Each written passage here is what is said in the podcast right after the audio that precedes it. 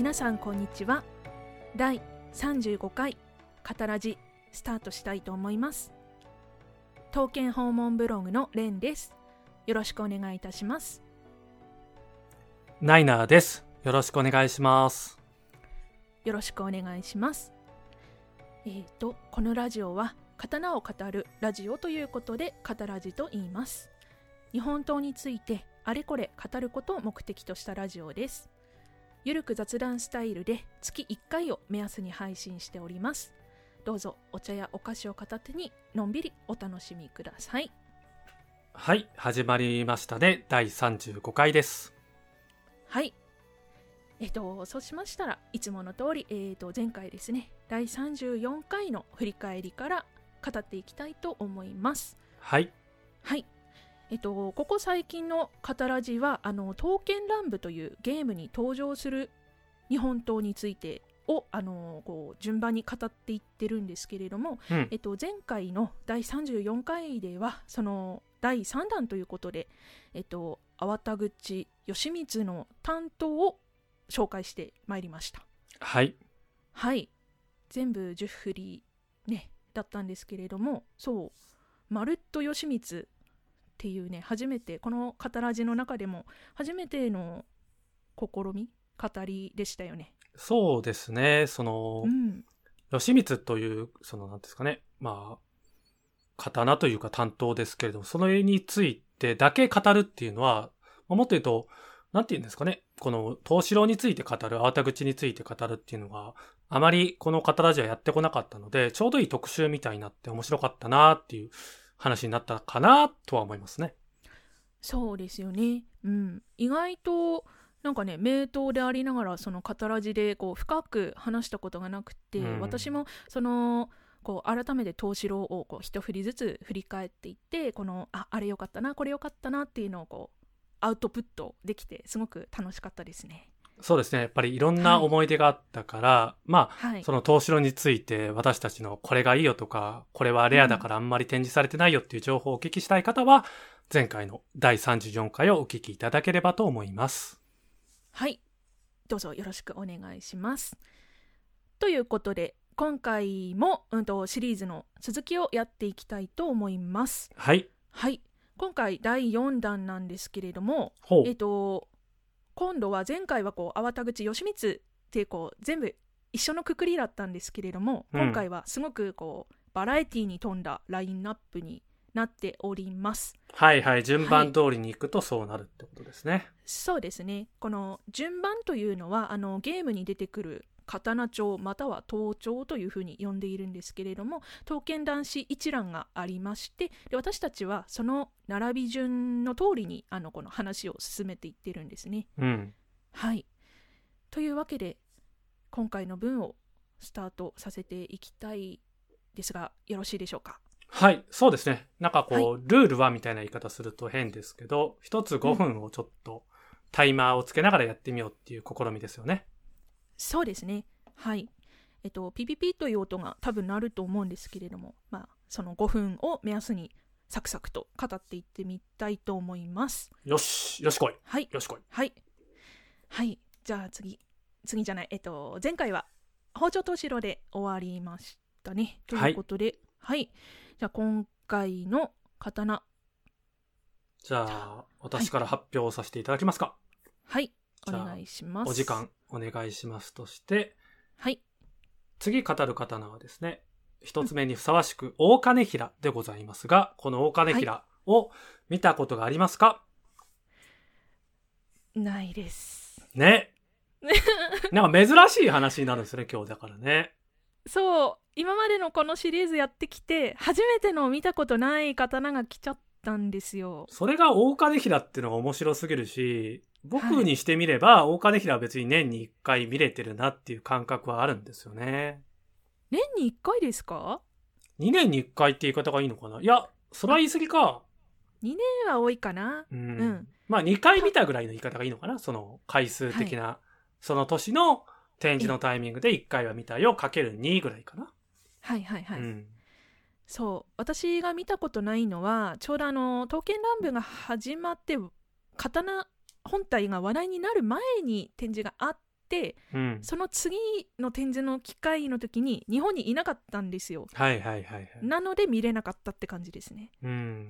一番初めに登場した時っていつだったかな ?2018 年とか、そのあたりだっけかな？ゲーム始まってからだと多分そうですかねうん、の時ですね。なので、そのタイミングで見た時はすごく、なんていうかな、東京国立博物館なんですけれども、はい。そこでの展示の状態ってすごい良かったので、いろんな角度から見れたし、あと、そもそも一目見て、あ、これは本当にすごいなと、これが太刀なんだなっていう、なんですかね、姿っていうんですか？形そのものっていうことに、まず魅力がある刀であるなっていうところは一点と、はい。それだけじゃなくて地金の美しさ、肌の美しさとか、まあその切っ先から中子まで伸びるこの凛とした姿っていうのは、本当に刀ってすごいんだなってことを分からせてくれる国宝だなっていう感想ですね。あーあれですよね日本刀の東西両横綱のうんうん一端ですよね、大金平といえば。うーんちょっと今の感想をお聞きしたあたり本当なんかパーフェクト姿もうん。なんかこう肌とかそういうとこもうん。ねそんな印象なんですけれどもうんうん。やはりそのその通りって感じなんですかねそうですね。なんていうんですかね。うん。僕はこれが、あの、はい太刀だっていうことを認識した方がいいと思ってる刀の一つで、ほういろんな太刀は確かにあるし、長さも、もちろん、大金平長いものだって探せばあるんですけど、うんその姿バランスとともに、その当時こういった太刀が存在したんだっていう健全さも含めて、その形として知るには、大金平が一番いいとは思ってますね。うーん。ん。だからそれを見て、だからよく刀とか担当とか脇差しいろんなね、名称がありますけど、はい。その日本刀のなんていうんですかね、すごく栄えた都市の中に、そはい。の名物として語られるような、うん。はい。そういった素晴らしい刀っていうのを、大金平だからこそ伝わるものっていうのが間違いなくあるっていうのが僕の感想ですね。はあ。なんかそれそれを聞いてしまうとこう大金平を見ずして日本刀を語ってはいけないようなこう気がしてきちゃいましたね。あー、そこまで言っちゃうとちょっとこう、過激派みたいになっちゃうんですけど、うんうんうん。ただ、はい太刀ってこういう形してるよなってたくさん僕も見て経験した時に、うん。2018年だから3年ぐらい経って結構見たなって時にもう一回驚かされる存在っていうのが、この時代の太刀だと思っていて、まあ、他にもなんか友成とか実常とか別の方の中でそういった存在感あるんですけど、はい。その中の健全さの一つとして、その、太刀と呼ばれるものの指標の一つとして、うんはい。なんていうかさっき切っ先から中子までって言ったのはその反りのカーブも含めた、その凛とした姿、その形としてこういうものが日本刀なんだっていう形そのもの、はい。うん、それを感じていただきたい刀ですけどね。うーん2000と気になる。20年も確か展示があったはずだから、確かあそう、うん。に2そうです回あったっていうのはその記憶で、その時に1回2回って連続したりしたことあったなっていうことです。うん。え、ちなみにこれ、私好きそうですか？姿で見るんだったら間違いなくお金平でしょ。マジか。マジか。うわだからうん。統計ホームブログさんが、もし見に行きたいなって思った時に、はい。大金平を、こう、なんですかね、久しぶりに見た刀として、いきなりはい。見てほしいなって今思いました。あ、ま、う。なんかこう、ベスト刀オブザイヤーになりそうな予感がしてならないですね。うん。あと言ってるうちに時間です。はい。そんな感じでサクサクやっていきますのでよろしくお願いします。はい。では、次の刀をお願いします。次はですね、うぐいすまになりますが、見たことはありますか？ありません。そうですね、こちらも私は見たことがないので、これは展示機会がという話ですよね。そうですね。まずそこからなんですけれども、うん。今のところ、まあ、見ることができないうん刀というくくりになりますね。ということは、第1回だか2回だかで語った魚物ということでよろしいですかね。そうですね。うん。はい。えーっと、まあ、うぐいす丸じゃなくて、あの、友成の太刀というものは結構見る機会があるんですけれどもね。おっとっとっと、友成。ウグイス丸は友成ですというところから入らないあとというあことですそっかそっかびっくりした間違ったかと思った いや、もうなんか、知ってるよねから入っちゃったけど、一応、くくりは小備前なんですね。そのゲーム上ではね。うん。はい。で、今語っていただいたのは、その、作者の名前ということで、名としての友成。うん。そうですね。同じさっきの大金平も小備前っていうくくりだけれども作者は全然別の人ということでいいんですよね。まあ、比べるとって言い方すると、さっきは金平さんで、今回は友成さんって話でいいのかな、そうですよね。うん。はい。うんの友成だったら他の見たことあるなっていう話ですよね。そうですね。はい。うん。ないナイナさんも友成はたくさんいろいろ。そうですね。まあ、小備前のくくりの代表作の一つが友成の作うん。と見てよくうんうんて、うん。その中ではい。ウグイス丸という話はあるというところですよね。そうですね。うん、他にも国宝の友成はいくつかあるし、はい。友成だけで語るなら、まあ私めはいた厳島神社の友成がすごい好きなので、ああはいはいはいはい。さっき大金平の回の時にちらっと言った友成という単語は、ここでも使わさせていただくと、その厳島神社の友成が、すごく当時の姿を残しているなと感じることはできましたね。なるほど。さっき話してた友成っていうのはその厳島神社の友成を想像しての話だったんですね。そうです、そうです。なるほどな。私の中ではあの別のですね毛利博物館博物館さんだったそこ所蔵の伝友成そっちを想像してたんですよ。なるほど、なるほど。うん。あれも凄まじくて、あの、うん。いつの回だったか忘れたけど、侍一点子と、まあ、すごく刀をたくさん展示した機会の時に、ドーンと登場した刀ですよね。はい。うん。そう私あの友成こういくつか見ていてあのキャラクターが好きだからうん。他の友成のことも好きになりたいと思ったけれどもこうなかなか自分の中で理解しづらい刀だなって思ってたんですよ。ああ、友成がですか、うんあまあ、なんかわかりますけど。うん。はい、でもまあその中でもそのさ今話した、えー、と伝友成はすごくこう自分の中でビシッときたなって思ったので結構こう友成の中でもいろいろこう姿とかこうんの雰囲気とか違うのかな、だからこのうぐいす丸は。どんな友成なのかなっていうところが気になるところあ、いいでですすね。その、はいまあ、名画イコール作者かとか、工房かとか、時代も違うのかって話もありますから、うん。まあ、友成というくくりの中で、こう、比較して探していくというのは面白そうですし、うん。まあ、私が聞いた限りの友成こと、うぐいす丸の方で言うと、まあ、映りがすごく素晴らしいとはお聞きしてますけどね。うん。お出た。小備前といえば写りがね、うん。結構ありますよね。はい。いやー、先ほどの大金平もそうですけど、小備前が結構映り見るの楽しい方なのかな、そう考えると。そうですね。私も結構写りっていうその、まあ、刀の働きっていうか用語の一つなんですはけれどもいはいはい。はい。えっとなんだろうね。波紋とはまた別のこう出てくるなんて説明すればいいんですかねこれ。まあ、波紋とは違うう角度で現れる波紋のようなものって感じですかね。うんうん、うん。そうですね。結構これ見るのが好きなので小備前っていうと探しちゃうかな。うん、そうですね。うん。はい。まあ、友成っていうくくりだと、まあ、東県博物館さんの友成とかも波長が90センチほどある、すごく長いのもありますし、あと、ね東京国立博物館も結構友成は展示してくれますよね。そうですね今ちょうど展示ひ一振りかな？あ、してますねそうなんですか。うんうーん。なるほど、なるほど。はい一応、小備前っていう紹介してることが多いかな。東京国立博物館でも。うん。うんそうですね。なので、友成といえば小備前っていうイメージはすごくついてるから、まあ、はい。党派っていう言葉にこだわらなくても、小備前っていうくくりは存在するよねって感じですよね。うんうんうん。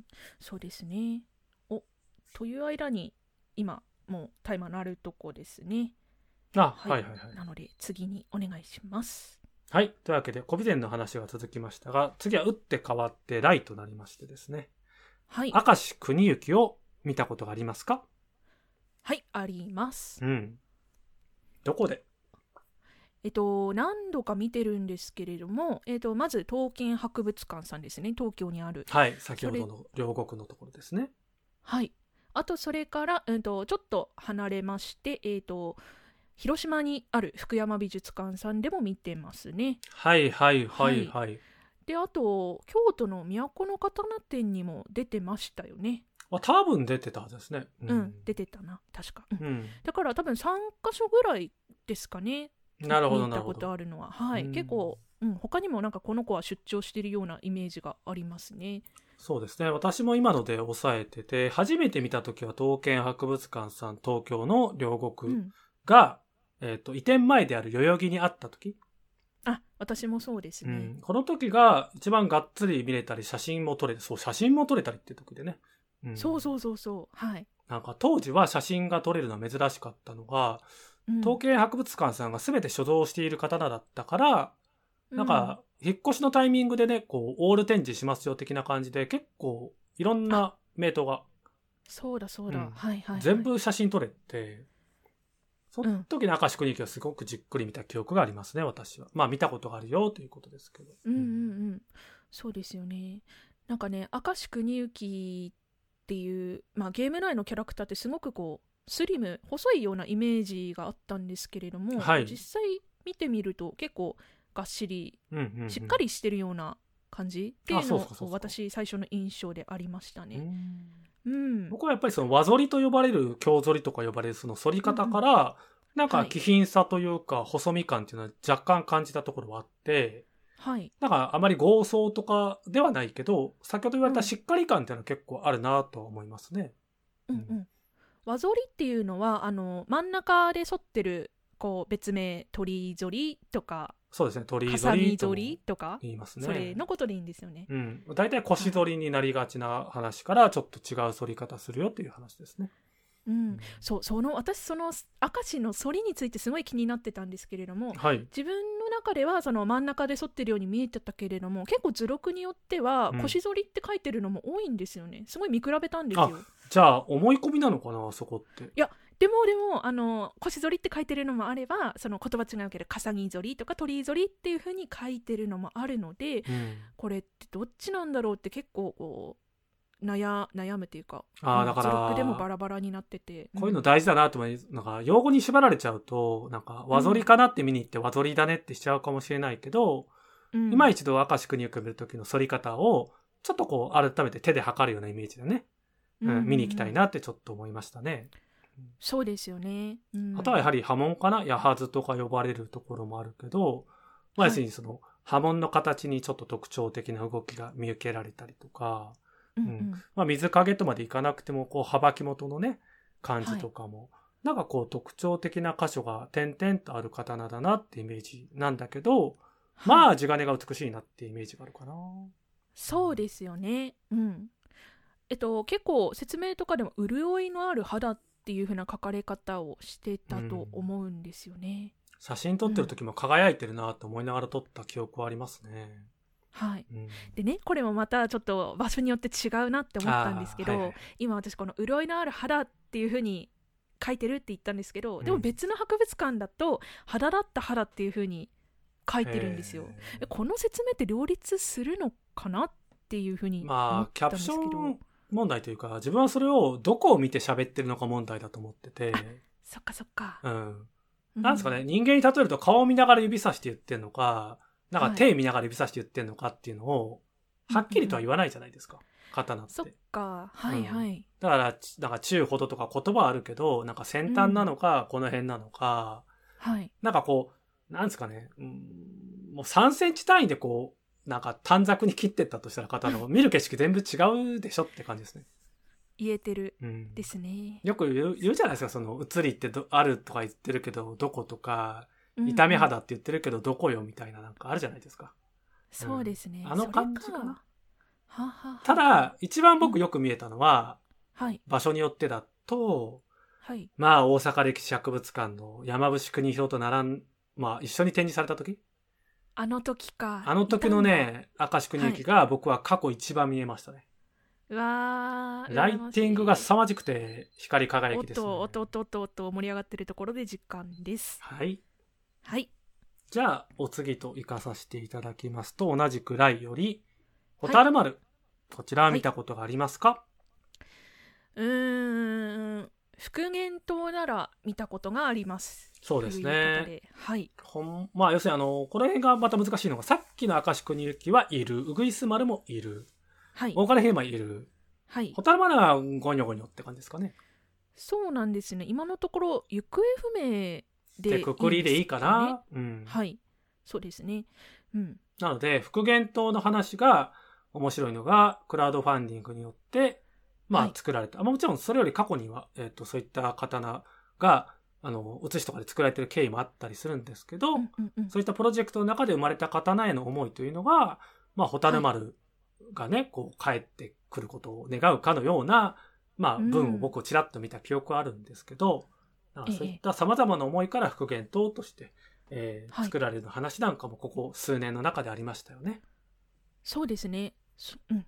その今おっしゃってたクラウドファンディングで作られた復元刀っていうのが3振りあるんですよね。あ、サンフリーか。そっかそっか。そうなんですよ。うん。真打ち一振りと影打ち二振りがありまして、うんうん。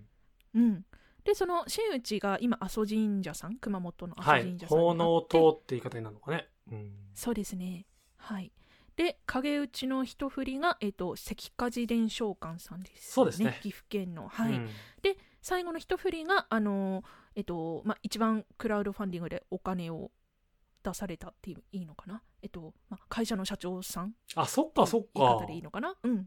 あ、そっか。僕3本のうちの、影内の関鍛冶伝承館さんのイメージが強かったんだけど、もう一人は、そっかそっか。クラウドファンディングの、まあ、いわゆる御礼品的な、返礼品的なことで、ですね。あ受け取られてるってことがあるから、その機会の方が展示するかどうかによって見れたり見れなかったりするってことなんですね。ああ。そうですねう。影打ちの一振りはそういうことになりますね、はい、そっかそっか。うん、だから結構ね、影打ちを見たのか、あの、奉納を見たのかっていう機会で言ったらば、自分は復元刀の話をすると、一応熊本の地では見ましたね。うんお展示機会があって。そうですうん。うんうん私も熊本であの真打ちの方をそうですね見たの方ですよね。うん。ですねうん。はいであとそれから影打ちのあの関鍛冶伝承館さんの方にあるのを大分で見ましたね。大分で？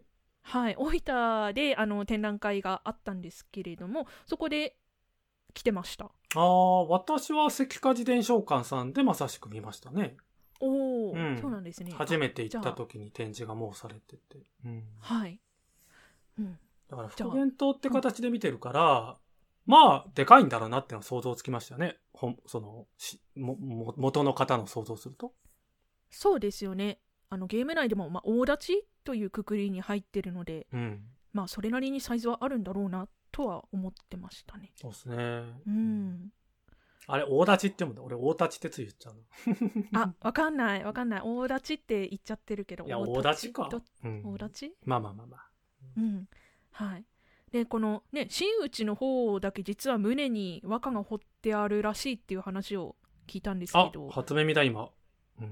そう私も人から聞いたんですよこれへえ。うんそうとかあとなんかあの今回のクラウドファンディング以前に作ったことがある写しだと、うんこの真打ちに入ってるあの八幡大菩薩って彫りがあるんですけど、はいはいはい。それがないないとか、うん。なんか。ねそういう話とかいろいろ違いがあるらしいですね。いや、面白いですね。その、彫りの部分で面白いのは、今言ったように、刀そのものに彫るということもあれば、その刀の背だったりとか、まあ中子に彫ってたりするものもあるのかな、その、なんて言うんだろう。うね見えないところに実は、ちょっと刻まれてるものも、今回紹介した刀に限らず、あるっちゃありますもんね。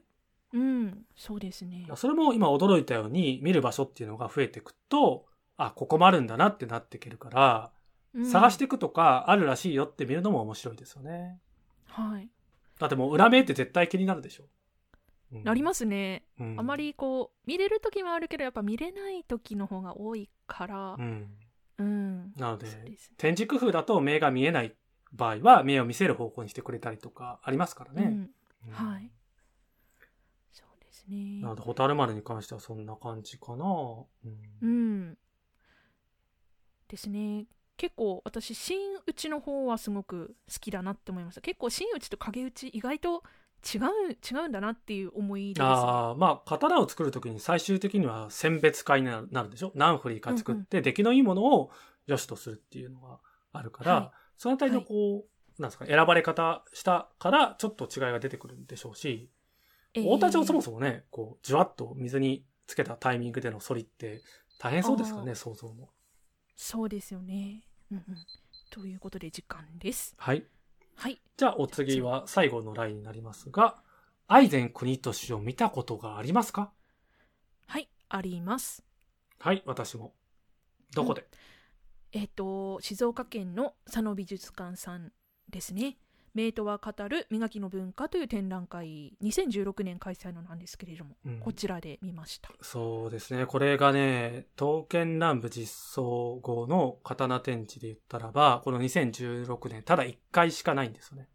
そう、ここだけ。うん。ここで見てなかったら、愛禅国俊を見れてる人ってほぼほぼいないんですよね。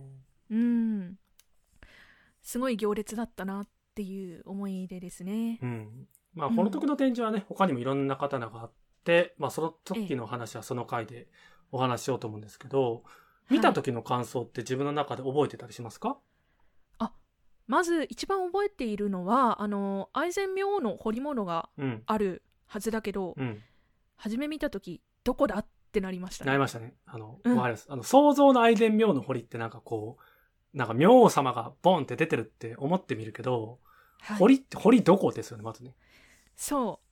あの毛彫りっていうその、まあ、彫り方の一種なんですけれども、まあ、その毛彫りっていうのがどういうのかを知ってたらもしかしたらよかったのかもしれないんですけれども、うん。すごい目立たない感じなんですよね。線だけって言えばいいのかな。まあ、毛彫りなのでなんかこう、彫り方として、なんかこう、ちょっと、なんですかね、深く彫ってないですかね、あの毛彫りってそうそうそうそう、ん。浅く彫られてるしですよね確かまあ多分薄くなるんですよね、結果的に。その、濃くなるんじゃなくて。うんうんうん。うん。まあ要するに細かい彫りってことでしょうけどね。うん。ええ。そうちっちゃくてでこれ場所掘ってたところがあの中郷のメクギアナはい。のあたりって言えばいいんですかね、その刀身。か刀の刀身ではなくってことですね。そう、うん。これもまた見えないところにあるのか、うんうんうん。メクギの、ことですよね。うん。はい。そうですね。だから、なんか10円玉みたいなあところにあるっていう感想でしたね。だから。うん。なんか、それぐらいちっちゃいんですよ。わかります？刀に10円玉的な丸があってみたいな。うんうんうんうんその中で明王様見てくださいっていう感じだったのかな？うん。そうですねまあうん私はどっちかというと、刀身が思ったよりでか長みたいな、担当のイメージで見たら、湧き出しが出てきたみたいな感覚を僕は思いました。私もですね、あのーメモあるんですけれども、はい。ちょっと大ぶりな担当っていうふうに書そいうてあそうそうそうそう、ありますね大ぶりなんですよね。ううん、そうあのゲームのキャラクターのアイゼン君を見てるとちょっと小さいのかなっていうイメージがあったんですけれども、うんうん。まあ実物は本体は大きい担当でしたっていう。ううん。ん。担当という意味では結構大きくて。うん。うん。これはあとあれかな波紋がなんかこうのたれてるなとか、うんうんうん帽子小丸だなとかうんそんな感じで見てましたね。僕はね、確か解説に書いてて当時知らなかった用語の、無垢鍛えでしたっけ、無垢鍛え。うん。はい私、あの、無垢の言葉が確か使われてたんだったかな。要するに、なんていうか、め綿密さを表現する言葉が確か使われてて、はい。その地金の綿密さ？うん。はあはあはあはあそこを注意深く、その説明に対して見てたって記憶ありますね。うん。なるほど。なんかこう、肌が出るというよりかは、そのはい無地に近い形でこう、なんかギュ、ギュッてしてるんですか？こう、ギュッと。なんか、あーじゃあもうああのなんだ肌模様とかわからないようななしなし地みたいな。まあその緻密さっていうか、それこそうんなんか名刀にふさわしいというか、へー確か旧国宝とかでしたっけ？愛禅国として記憶で喋るけど。うん、あれ？今重要文今重要文化財ですね。じゃあ旧国宝か。うん、あ、そっか、イコールになるのか。そっかそっか。ですよね。うん、そうだそうだ。なんで、ちょっとそういった記憶があったなっていうのもあったから、まあ、そういうふうに並べられるものにふさわしい刀なんだろうなっていうふうには思った次第ですかね、当時は。うん。うんうんうん。いやーもう一回見たいんですけどね。いやねやっぱ刀って一回見ただけだとなんかこううまく自分の中でまとめられないなっていうのがまだあるのでやっぱりね。その時は、なんていうんですか、他のラインナップも素晴らしかったし、うんうん2016年の僕も目目の力じゃちょっとまだ魅力をね、見切れてなかったなっていうふうに思いますからね。そうですよね。ううんん。あとそれからあのー場所を変えても見てみたいかなっていう。確かに確かに。うん。うんまた別のね、その場所で見てみたいなって気持ちはありますね。はい。まあ、同じ佐野美術館さんでもこうね、なんか展示の仕方によっては、裏側とまでは言わなくても横側とか見れるようなところ、うん。うんで、展示されるならそういった位置から見たいなって思いますね。そうですね。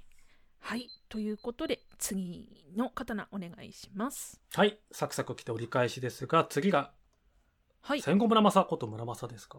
見たことがありますか、まあ、ありますという答えでいいでしょうかね。うん。この村正は、えっ、と、まあ、どの刀、この一振りのことを指しているのではなくって、村正という、まあ、党派って言えばいいのかな？それ全体を指している。そうですね。でいいんですよねまあ、は党派というふうにさっきから使ったっていうのはあくまでゲームの言葉ではありますけど、村正という刀はあり、村正という名もあり、ええまあ村正一派もいるという感じですよね。そうですね。うん、現実には。うん。はい。そうなると、この子が指す刀とはは一振りとは限らないだろうということでよろしいですよね。そうですね。うん。うん。まあはいそうなると多分村正見たよってなるといろんなきっかけがあると思うんですけど、はい、初めて見た村正とか、村正の印象とか、この村正良かったなってあります、初めて見た村正か。あー、なんかもうあっちこっちで村正、なんか見てるような感じがあるんですけれども、うんそうだな。一番なんかこう、好きかもって思うのは、徳川美術館さんの村正かな？はいはいはいはいはい。結構波紋、波紋が激しいやつ。そうですね。なんか村正と呼ぶにはなかなかこう、刀の特徴から想像できない刀？なんかね、そう、ちょっと普通の村正となんか違う？うん。感じかな。うん。ただ村正の印象って僕もその時の村正の方がすごく強いですね。ううん。ん。なんていうか、そうね。村正のイメージって多分ない時に見た時は、そのはい徳美さんの村正見ると、あ、村正ってこういうのもあるんだっていうところから入って、他の村正って順番が結構イメージとして僕は強いかな。私もそうですね。うん。でその後ですよね。まあ、村正と言ったら、あの、桑名市博物館さん。はいはいはない村正の地とも呼ばれる桑名の地でということですね。そうそうそうそう。うんで、そこであの、2回ほど、こう、村正とか、うんあの、まあ、あの、地元の梶さんを、こう、特集した展示をやってらっしゃったんですけれども、はいはいはいはい。ね、そこであの、まあ、棚子バラ型っていう。用語に、うん、なるんですけれども、まあ、村正特有のあの中子の形うん。とかその村正の見比べっていうんですかね、はいはいはい。うん、そういうのをしてあの漆塗りの刀を見はいはいはい。たりとかね、桑うん名捜査さんかな？うん。はいそう、まあすご、くこう、はいうん、。すごく？なんかあそう村正ってあちこちで見るかもって言ったんですけれどもやっぱこうまとめてたくさん見るっていうことはあまりなかったのでうん。そこでこう村正ってこんなんだよっていうのをこう知ることができたのが結構思い出深いですね。そうですね。僕もそこかな。村正1、2とか、その他にも村正中心展示があったんですけど、うんまあ、まず妙法村正を展示してくださった機会もあありましたし、はい重要美術品、村正の唯一、唯一というかまあ、そうか、うん、うんまあ、素晴らしい出来の刀を見る機会もあったけど、その村正を比べることができたという機会がそもそも素晴らしくて、えー、あそこで見るからこそ、その村正一派とか、その村正にも初代二代だとか、まあ一派の中の正真とかだったかな、うん、とかその他の名前が並んでくるみたいなこと、うん。うん。が分かってくるっていうところから魅力は伝わってくるし、やっぱりすごいなっていうか、好きな村正を見つけられるなっていう機会があって、うんなんかね、村正の僕のそトータル感想は手元に置いておきたくなる刀なんですよ、村正って。おうだから村正はなんか手元に欲しいって思う刀ってイメージが僕すごい強いですね。うんへえあのーなんかこう美術館とかで見たいじゃなくて手元に置きたいなんか村正はお家にお迎えしたいみたいな。うん。あなるほどなんかそう思わせる魅力が村正店の中で、その桑名市のね、あって、そこの思いが強いですし、あと実際に手に取る機会で村正手にしたこともあったから、その手に持はいつ鑑賞ってもあるじゃないですか。ええええ、うんあそうですねそういった思い出も入ってるから、何かこう親近感が湧きやすい状態に僕なってるから、まあうん村正のそのクワッドファンティングとか最近あったんですけど、まあそういった時は参加したりとかはあったんで、うん。はい。なんかこう、なんですかね、ホーム感すごくありますね。うん。ホーム感か。なるほどね。なんかね、妖刀って言われてるけど、意外とこう親しみが湧くような刀っていうそうですね。一面もあるのかな？まあ、新しくも村正における妖刀話のバージョンアップされる時代に来てるって感じなんですかね。うん。なるほどね。そうですね面白いな。うんうん村正は今後もすごく注目されると思いますね、刀として。うん、うんうんうん。はい、お時間です。はい。じゃあお次は、はい。槍です。おう初槍かな？トンボ切りでございますが、見たことはありますか？はい、あります。うん。どこで？えっと、どこが最初だったかな、これ。最初って確か結構移動展示で、岡、岡崎とか違かな？う。私が初めて見たの、東京で、うんと、東京？徳川家、あ、違う。戦国時代展じゃないけど、なんかその戦国関係の大きい、えっと、展覧会で、江戸東京博物館で。見ましたねあ、そうなんだ。あそこで展示された機会あったんですね。うん、確か、確かそれが初めてだったかな。あ、知らは。ないかった。うんうん、そう。あのー、トンボ切り、その何もわからなかった時に、うんあの、大笹ホヤリっていうキーワードが、あるんですけれども、うんその大笹ホヤリ大きいって書いてあるから、うん。すごくこう歯の部分が大きいんだろうなって想像してたんですけれどあも、はいはい。想像よりも小さいなって思ったんですよね。うんうんうんうん。多分それはあのこの別の一国長吉とか他の槍と比べたせいなのかな。うーん。要は、うん。槍を他で見ていった比較から入ったんですか？そうだと思います。うん。多分。はいでそのあれ小さいなって思ったんですけれども、うん。なんかその後にたくさん他の槍も見ていったらあやっぱり大きいかもって思ったんですよね。槍というものを私はその刀の刀身と比べて槍ってこの刀身は小さいけれどもあの塚って言えばいいんですかね、えうん。柄の部分っていうかそこが長い。はいはいはい。うん、で実際刀身自体はそこまで大きくないけれども、トンボ切りはその中でも大きいっていうことを、まあ、理解した感じですかね。そうですね。槍も時代にはよりますけど、その、大きさっていうものが、自分らが想像する大きさとは違う、その、本当に先端のくくりで言ってるんですね、槍というものをね。うんうんあとは絵というか、先ほど塚というか、のはい持ち手の部分がほとんど、あの、みんなのイメージする長い槍の部分に当たるってことですもんね。うん。うんうんうんただなんかこう中子っていうのは一応あって、その結構長いっすよね。そういって槍のなんていうか、その、なんですか、も持ち手の部分というか、こうなんですか、刺す部分っていうのかな。うんそうですよね。刀に比べると2倍以上ね。はある感じ、なんか構造上としてはすごく面白いなって思いますけどね。うん。はい、はいそうですよね。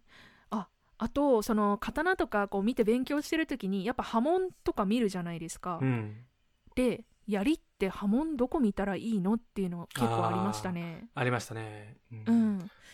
あれを縦置きにしてくれた展示の時に、初めて角度の付け方が付けられる場所で見た時は、はい。ああ、なるほどっていうふうに理解はしたんですけど、そうですね、うん。そうじゃゃない限りは、あの、やっぱりみんなが勘違いする波紋の形のなみなみ線があるじゃないですか。はい。あれしかやっぱりちょっと見えてこないですよね、その展示のうんうん。見せ方としてというか。うんそうですよね、トンボ切りは要するに表と裏がありますから、うん、それによってはこうなんですか、彫り物がある方を向けてくれることがあると、まあどっちかというとその、その、はい背面というかその、どっちを表としていいかちょっと今ごっちゃになってたんですけど、その逆側っていうのはまた違う姿を見せてくれるわけですからね。うん。そうそうそうそう。あのまあ三角形？三角錐？三角柱？いや、水の方がいいかな。水の方がいいのかな。そう立体になってて、うん。そのどの面を向けて展示してるかって話なんですよねそうそうそうそうそうそう。そうそううん。でえっとねえっと彫り物トンボ切りの場合は、えっと、裏側に彫り物そうですよがありますねね。あっちがそうなると、波紋見たい時ってそっちじゃないんですよね、だから。うん。山になってる方を見せてそうくれる山と波紋が見れる。そうね、ん山側かな。で、それが見れたのが、僕の思い出だと、まあ、岡崎市美術博物館さんだっけかな。愛知県ですよねうん。の時の機会っていうのがすごく良くて、へえあの時の展示が素晴らしかった。写真が一部撮れて、で、コラボもしていてパネルがあってなんですけど、はい。まあ、ライティングもよく、何よりトンボ切りが一番かっこよく見えたのがその時で、うん独立ガラスケースで360度見れたんですよ、まず。だ。から様々な角度から見れるから、はい。しゃがんでもよし、回り込んでもよし、下から見上げてもよしみたいな。あその全部の角度で僕は波紋と、その姿っぷりを堪能できたから、すごい思い出深いですね。うん、ーいいですね。これもそのトンボ切り？2018かな。うん、多分。うんうんなるほどですね。あの裏側こう見せるために鏡を置いてるっていうのはあったんですけあど、ーそうですね360度を見れるっていうのはあんまりないうんですよね、というところでいや最高です。うんはい。じゃあ次となってしまいますので、サクッといくと、はいあとはですね、貞宗となりますが、物吉貞宗をはい。見たことがありますか、あります。うん。どこで？えっ、と徳川美術館さんです。なるほど。どうでしたか、い初めて見た時って。うんもうこれ私の中で思い出深い刀でして、うん何度も多分語ってると思うんですけれども、はい。あのはい刀剣乱舞にこの子はあの後から追加されたキャラクターなんですよね。あー、刀剣ラムというゲーム上においてということですね。そうそうそうそう。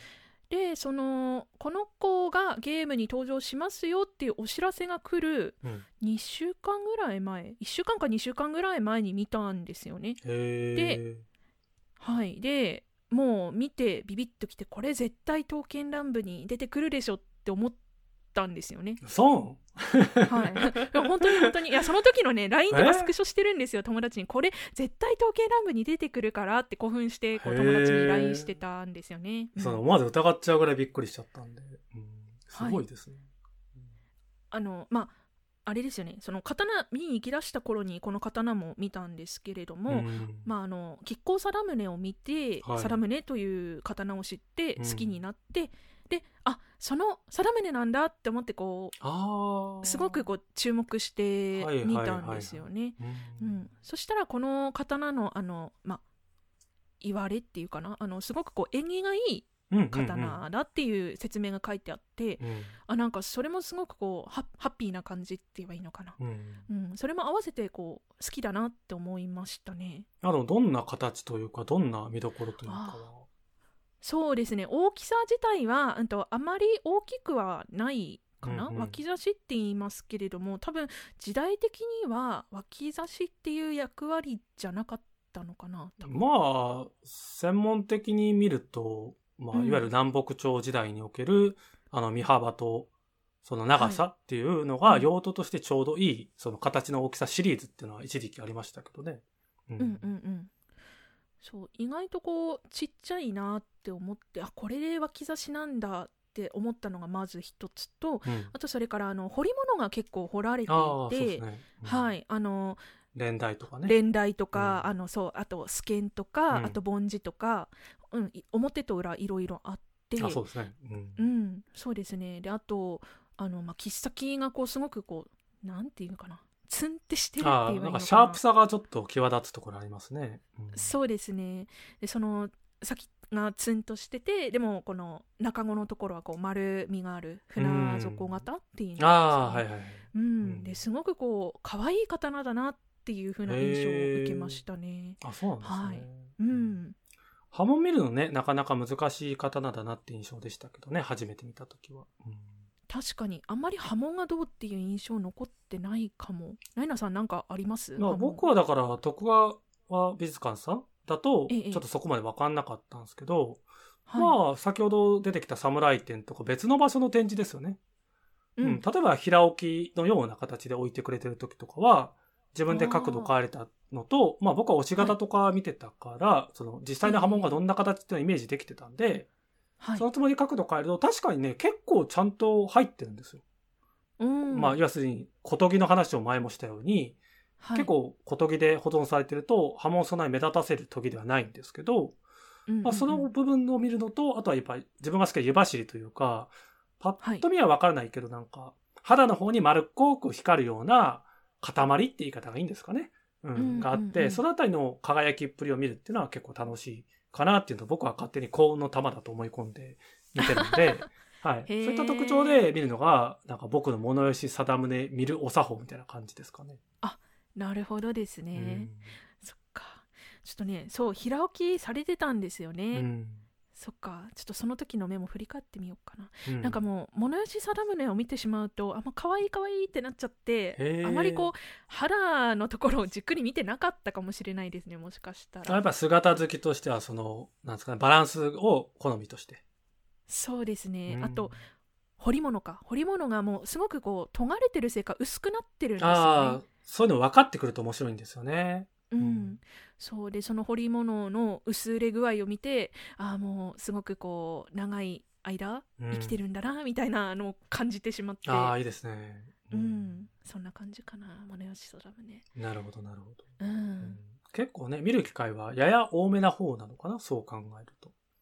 そうですね。あまりこう、レア見る機会ないっていう刀ではないと思いますねそうですね。うん。はい。見れますね、うんうんうん。うん、なるほど。はい。じゃあ区切りがいいので次の刀に行きましょうかね。はい。じゃあ次行くと、太鼓金定宗を見たことがありますか、はい。あります、うん。いやー、はい。念願待望だった記憶ありますけど、どこでうん見ましたか、とですね2箇所ぐらいかな一つは、えー、と静岡県の佐野美術館さんですね、うん。あともう一回は、えー、と東京の刀剣博物館さんはいはい。かなまあ、うん僕もその2箇所かな。うん。はい初めて見たのは多分佐野美術館さんで、そう結構ね、刀剣訪問ブログさんが、ああだこうだ言ってた記憶ありますよ。あそんなに言ってましたはい。っけ、太鼓金定宗ってまるまるですよね、みたいなことあったんですけど、なんか覚えてます？その時のこと。え多分その時はえこれ本当に定宗なそうのみたいなことを言ってた記憶。そうそうそうはい。そう。うん。多分肌がちょっと立ってる感じとかが、あの、定宗のイメージとちょっと違ったとか、そんなんでしたっけ？うん。そうですね。肌とあと姿もかな？なんかあのまあ物吉もそうですけど他の定宗とかとも比べてなんかこうパッと見の印象違うかなみたいなのがあったかな、うんうんう。うんんあれます、わかります。はいだから初めて見た時に、こう、定宗かなって見た時のまず印象が変わっちゃうのと、まあ若干はい船形寄りの部分もあるけど、まず個人針ちっちゃかったっすよね。ちっちゃいですねううんん、あれは本当担当だなって。うん。そうそうそうあのさっきね物吉定宗もちっちゃいって言ったんですけどその小ささとはまたもっとさらに小さいっうん。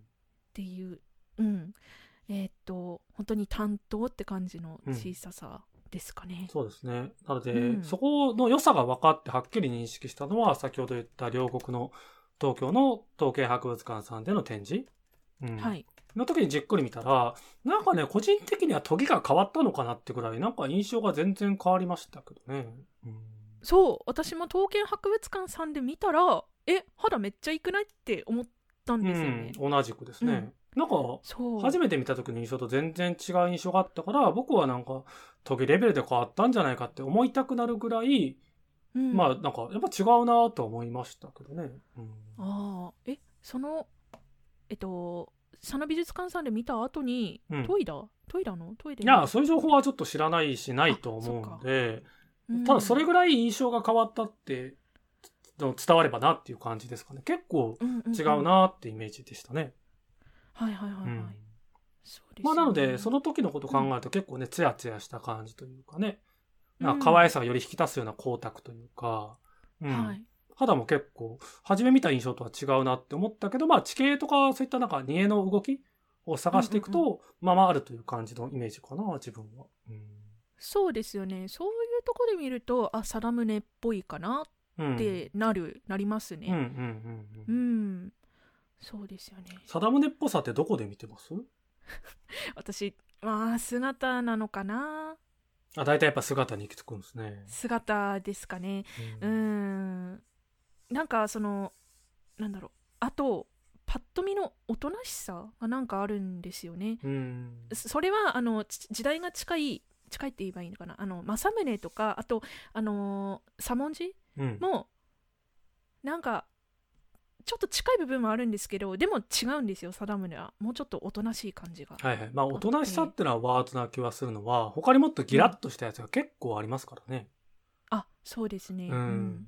僕はそのおとなしさの部分の奥ゆかしさで言うと、やっぱり肌における変化の、煮えのきれ、きれとか輝きというのが、まあ地形となってって部分もあるんですけど、まあ地金としてのまばらさもあってっていうところの光り輝きが個人的な好みだから、まあ太鼓金貞宗にはそこの部分を探す楽しみがあるっていう感じだから、また見たいなって感じですかね。はいはいはいはい。うんそうか。そうですよね。うん。ちょっと、あの、貞宗のあまりこう、激しくない、なんか煮えのつき方って言えばいいのかな。まあ僕はそこを上品さ、奥ゆかしさといったような言葉にくくるような。なんていうんですかね。うんうん。まあよく言えば丸く作られてるっていうんですかね。そう、尖ってないというか。うん尖ってないね。そうですね。うん。そこの部分に良さを、僕はすごく感じるんですけどね。うんはい。はい、わかります。うんそう。私もちょっとね、太鼓がね、貞宗でまだそこまで見れてないのかな。こう、そこをね、もうちょっとこう、クローズアップして見ていきたいなって。まあただ見るのが難しい刀のくくりでいいと思うんですけどね。太鼓はね、定めあね。うん。はいはいはいはい。そっか。なんでもう一回またじっくり見たいなって気持ちですね。はい。というところで、お時間です。うん。うん。はい。じゃあ最後になります、今日。はい。吉光定宗は見たことがないわけないですよね。もちろんないわけないですよ。大好き、吉光貞宗。なんか被ってるんですけど、お互はいい結構定宗に結構刀としての魅力を引きずり込まれた勢ですよね。あ、そう、そうですよね。ううんん。僕も何度か語ってきてはいますけど、なんていうんですか、うん何なんですかあの刀？その東京国立博物館でしか見たことはないんですけど、はい。まあまま展示されますが、はい。何なんですかね？結構定宗って本当ね。うん。そう。ね。お互いあの吉光との初会合はうん。2015年の三日月宗あの夏近みたいな。そう、はい。三日月宗近うん。展示されると思って見に行ったらば、なんかとんでもないやつがおるぞっていうのが、そうそうそうそう。刀剣乱舞実装前の刀である吉光定宗だったというオチですね。そうですよね。この刀もゲームにまだ登場していない時に出会った刀でしたよねだからってことは、うん。初心者で見てそう思ったということは、分かりやすい刀の美しさを帯びているっていうことなのかな？それがですよ。あの、うんナイナさんはこの見て初めてすごいってなったっておっしゃってたそう、ちょっとこれはやばいなってなりましたね。刀ってものがやばいなって感じた瞬間ですね。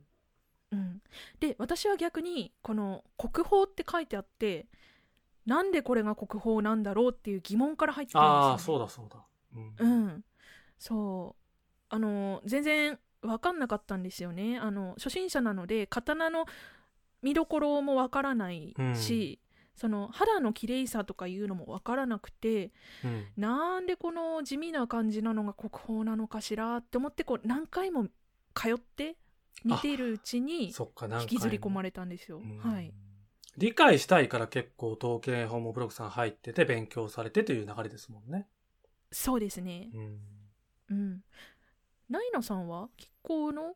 何を、いやもう存在そのものですよ。肌光り輝きの瞬間に、はい、僕は刀のこと分かってなかったわけですよ、つまりは。ええええへーってなんか、1、2回は他ので見に行ったりしてたんですね。うん、これが面白いのかなとかみんな見に行ってるけど実際どうなんかなって見て好きになれるのかなって感じだったんですよ。うんで、三日月宗近見たけどなんかちょっと遠慮気味にね、こう、あいろいろ混んでるなとかなんか、あまあこんな感じなのかなとかよくわかんないなっていう中に、はい他さーって、あ、堀川国広ね、あ、なるほど。うんなんじゃこりゃ？みたいな。ああ。な、何この子？みたいな。で、そう、はい。刀ってもしかしてすごいのってなったのが吉光定宗ですね。なるほどうんね。だから僕の原点なんですよ、吉光定宗は。はいはいはい。だから、1年2年後にもう一回展示されて見に行った時に、ああ、やっぱり間違ってなかったっていろんな刀をうん100、200以上見るわけじゃないですか、1年当時って。ええええええガラス越しだけど勉強していく中で、もう一度その目で見に行ったら、やっぱり結構はすごかったってなったんですね。うーん。だから、結構定宗に学んだのは、見た瞬間すごかったってことは、名前とか特徴に惑わされないで見るべきだろうって僕はその時に思ったのが、初感の感動だったわけですよ。うんお。名前とか特徴に惑わされない。そう。だから見てすごいんだったら、どの方も見てすごいって思うものが好みだろうと。なるほどね。だから僕は勉強を絶対しないで1年間見るぞって決めたんですよ。な、そう、あ、そうなんですか。うん一年勉強しないで見てたんですか？だから僕キャプション見てないですよ、基本的に。読んでないですよ。え、辛くないですか？なんかその分かんないまま見るって。あだから、それが結構定宗で分かったんなら、はい。他の方なら分かるだろうっていう探し方でやったから、僕は展示展示ケースの中に刀を遠くから見て会う瞬間の距離感を含めて、はい大事にして出会ってさあどうだっていうことを 毎回毎回勝負させていただいてたんですけどね。ロマンチックだなだから用語入ったんようやくもう一はい。回別の定宗を見たときに、はい。やばいとか分かったってこ、これがそうかってなってから、ようやく地形とか、移りとかを理解し始めてったってレベルです。はいはい。で、今度はその特徴を探してみようって始まったのが2年目かな。へえ。そうさせる力が結構定宗にはあるし、僕は刀剣乱舞好きなので、刀剣乱舞コラボの結構定宗ワインをそろそろ飲みたいなと思ってるところです。そっか、届いたんですよね、はい。最近。まあそういうね、うんゲームもなんかあるんですね。いろいろグッズとかね。はい。そうそうそうそう。うんそっか。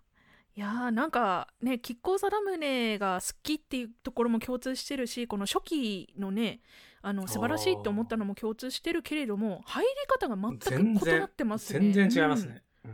はい。面白いな。でもうん。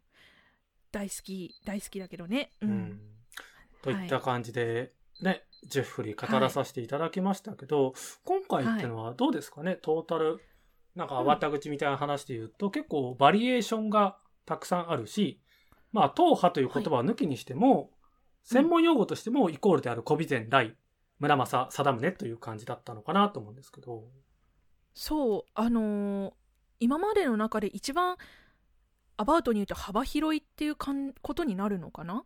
そうですね、うん。名の話、一派の話、集合体的なものを、えっ、と、そうそうそう。来って名前だけで生まれる名の数々、小備前という大きいくくり。うん、すごくねたくさん語ったけれどもあのこう当たり前のように話してるじゃないですか今はう。ん。うん、でもそう今そうだあの定宗って全然いなかったんですよね最初の頃は。てか、ゼロだったんじゃないですか？刀剣乱舞というゲームは実装されてから徐々に増えていく刀のシステムだから。そうだそうだうんだしあそう今日語った刀の中で定宗もそうだけど大金平もそうだし、うん明石国行もだし。村正も全部このうん。語った党派の中全部この新しく来た刀っていうのがいるねそうですね。だからゲームでも初期に名前だけ出てきたものもあれば、名前すら出てこなかったものが出始めるのが、この刀帳から始まる語りシリーズの中ですけど、い。よいよそういった面々になってきたが、初期から実装を検討されていたであろう種類でもあると。そうですよね。うん。うん。そっか。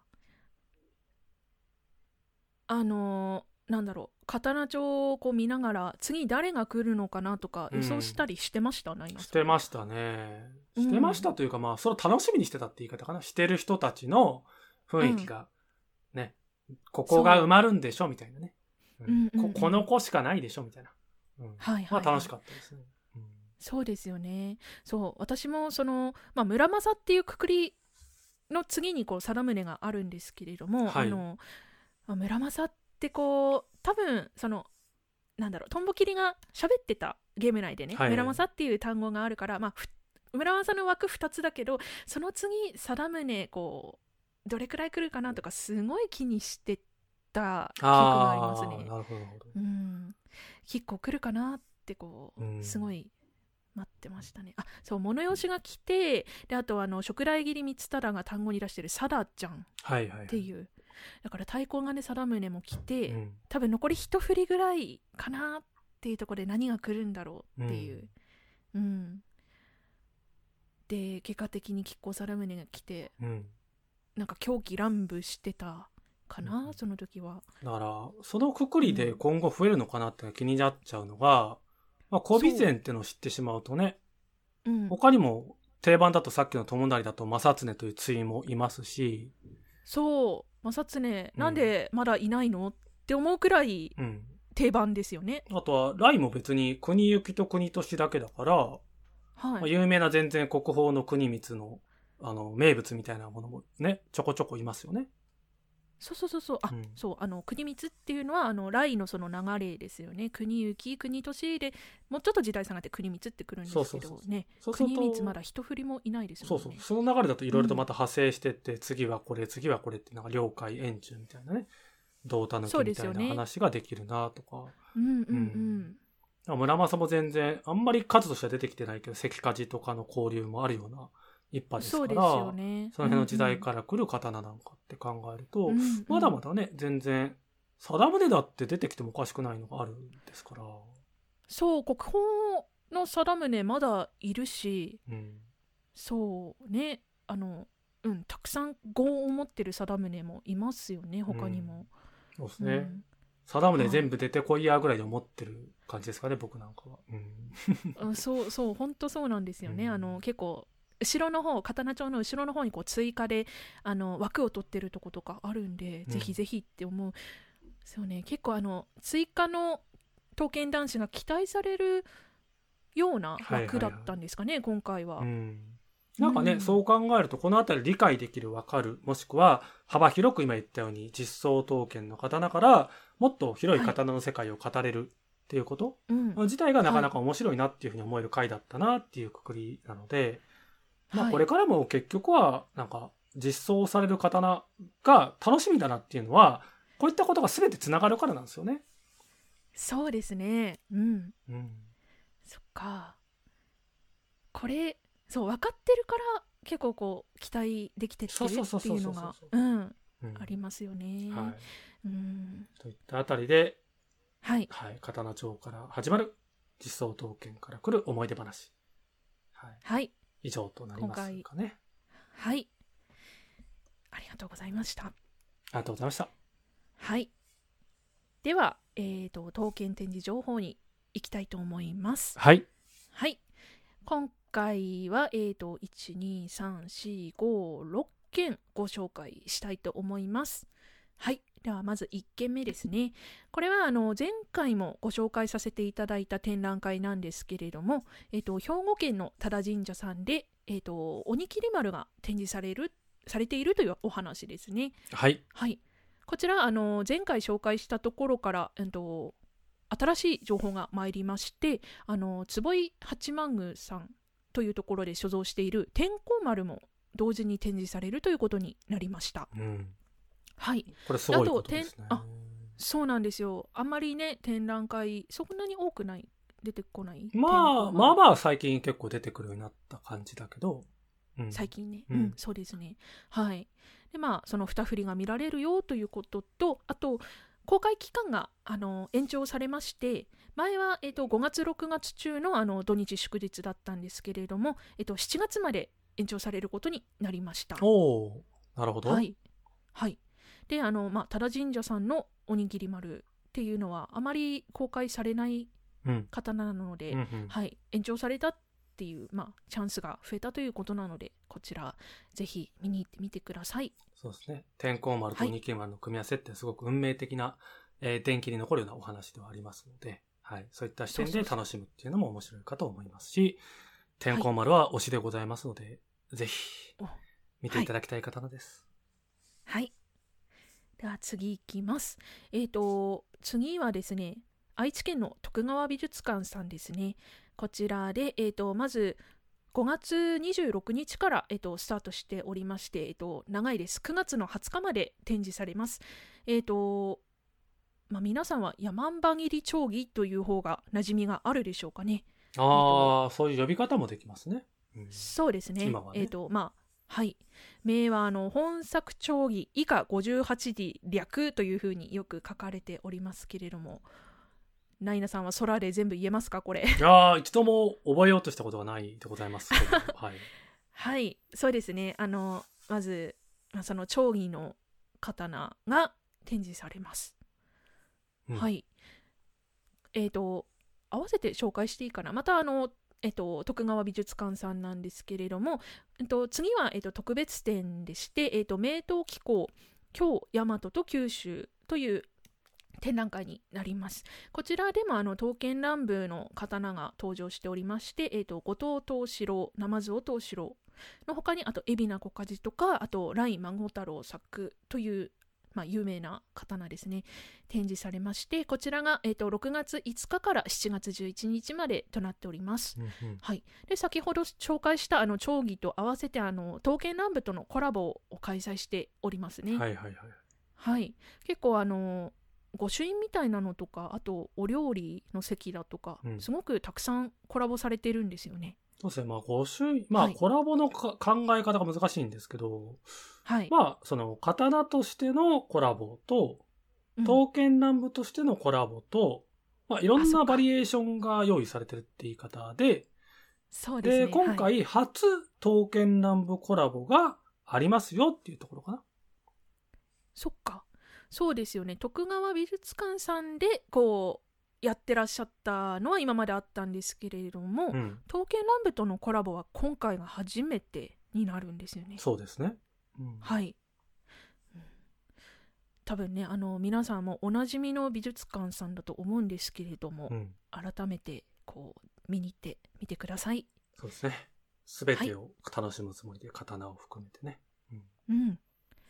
はい。では次に行きます。次も、えー、と愛知県ですね。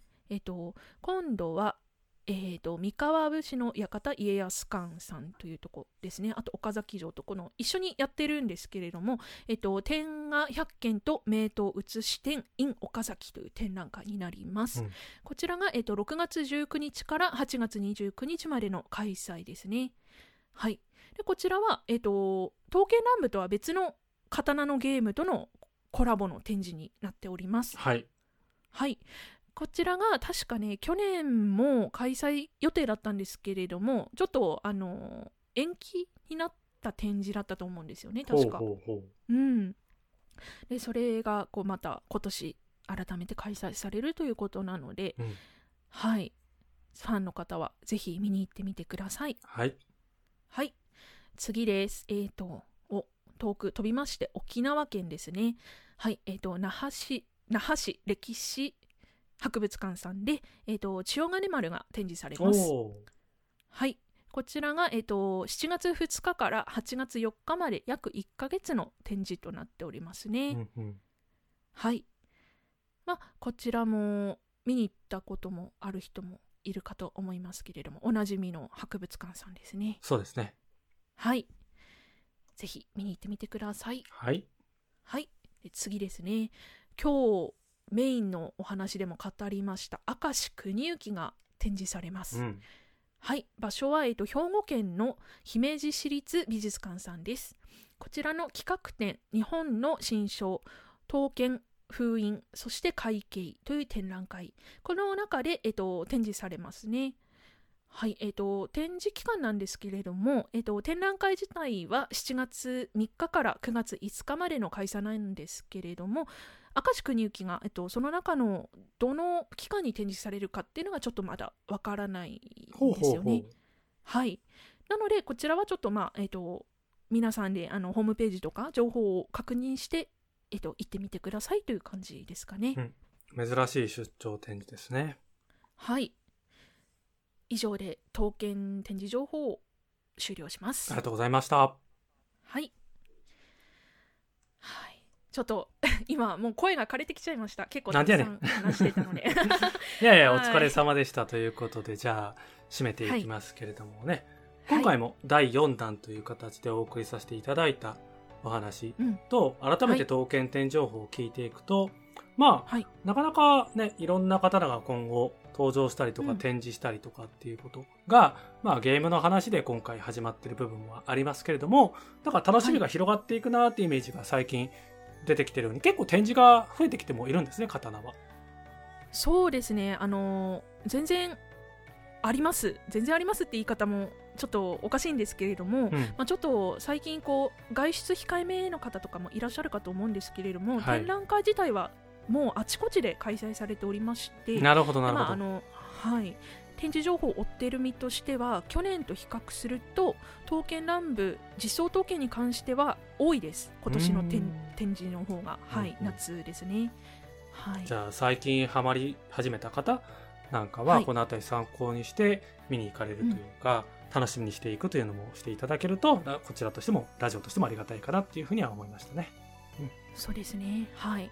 もういつも言っているんですけれどもぜひ実物の時計見に行ってください。あのキャラクターへの愛も深まりますしはい。刀見るのも本当楽しいので。うん。はい。と。いう感じですかね。はい。はい、うん。はい、ではそんな感じで、えー、と第35回の「カタラジ」を終了したいと思います。皆さんどうもありがとうございました。ありがとうございます。あごめんなさい。かぶっちゃった。失礼しましたどうしようもう一回もう一回やる？もう一回やってもらっていいですよ。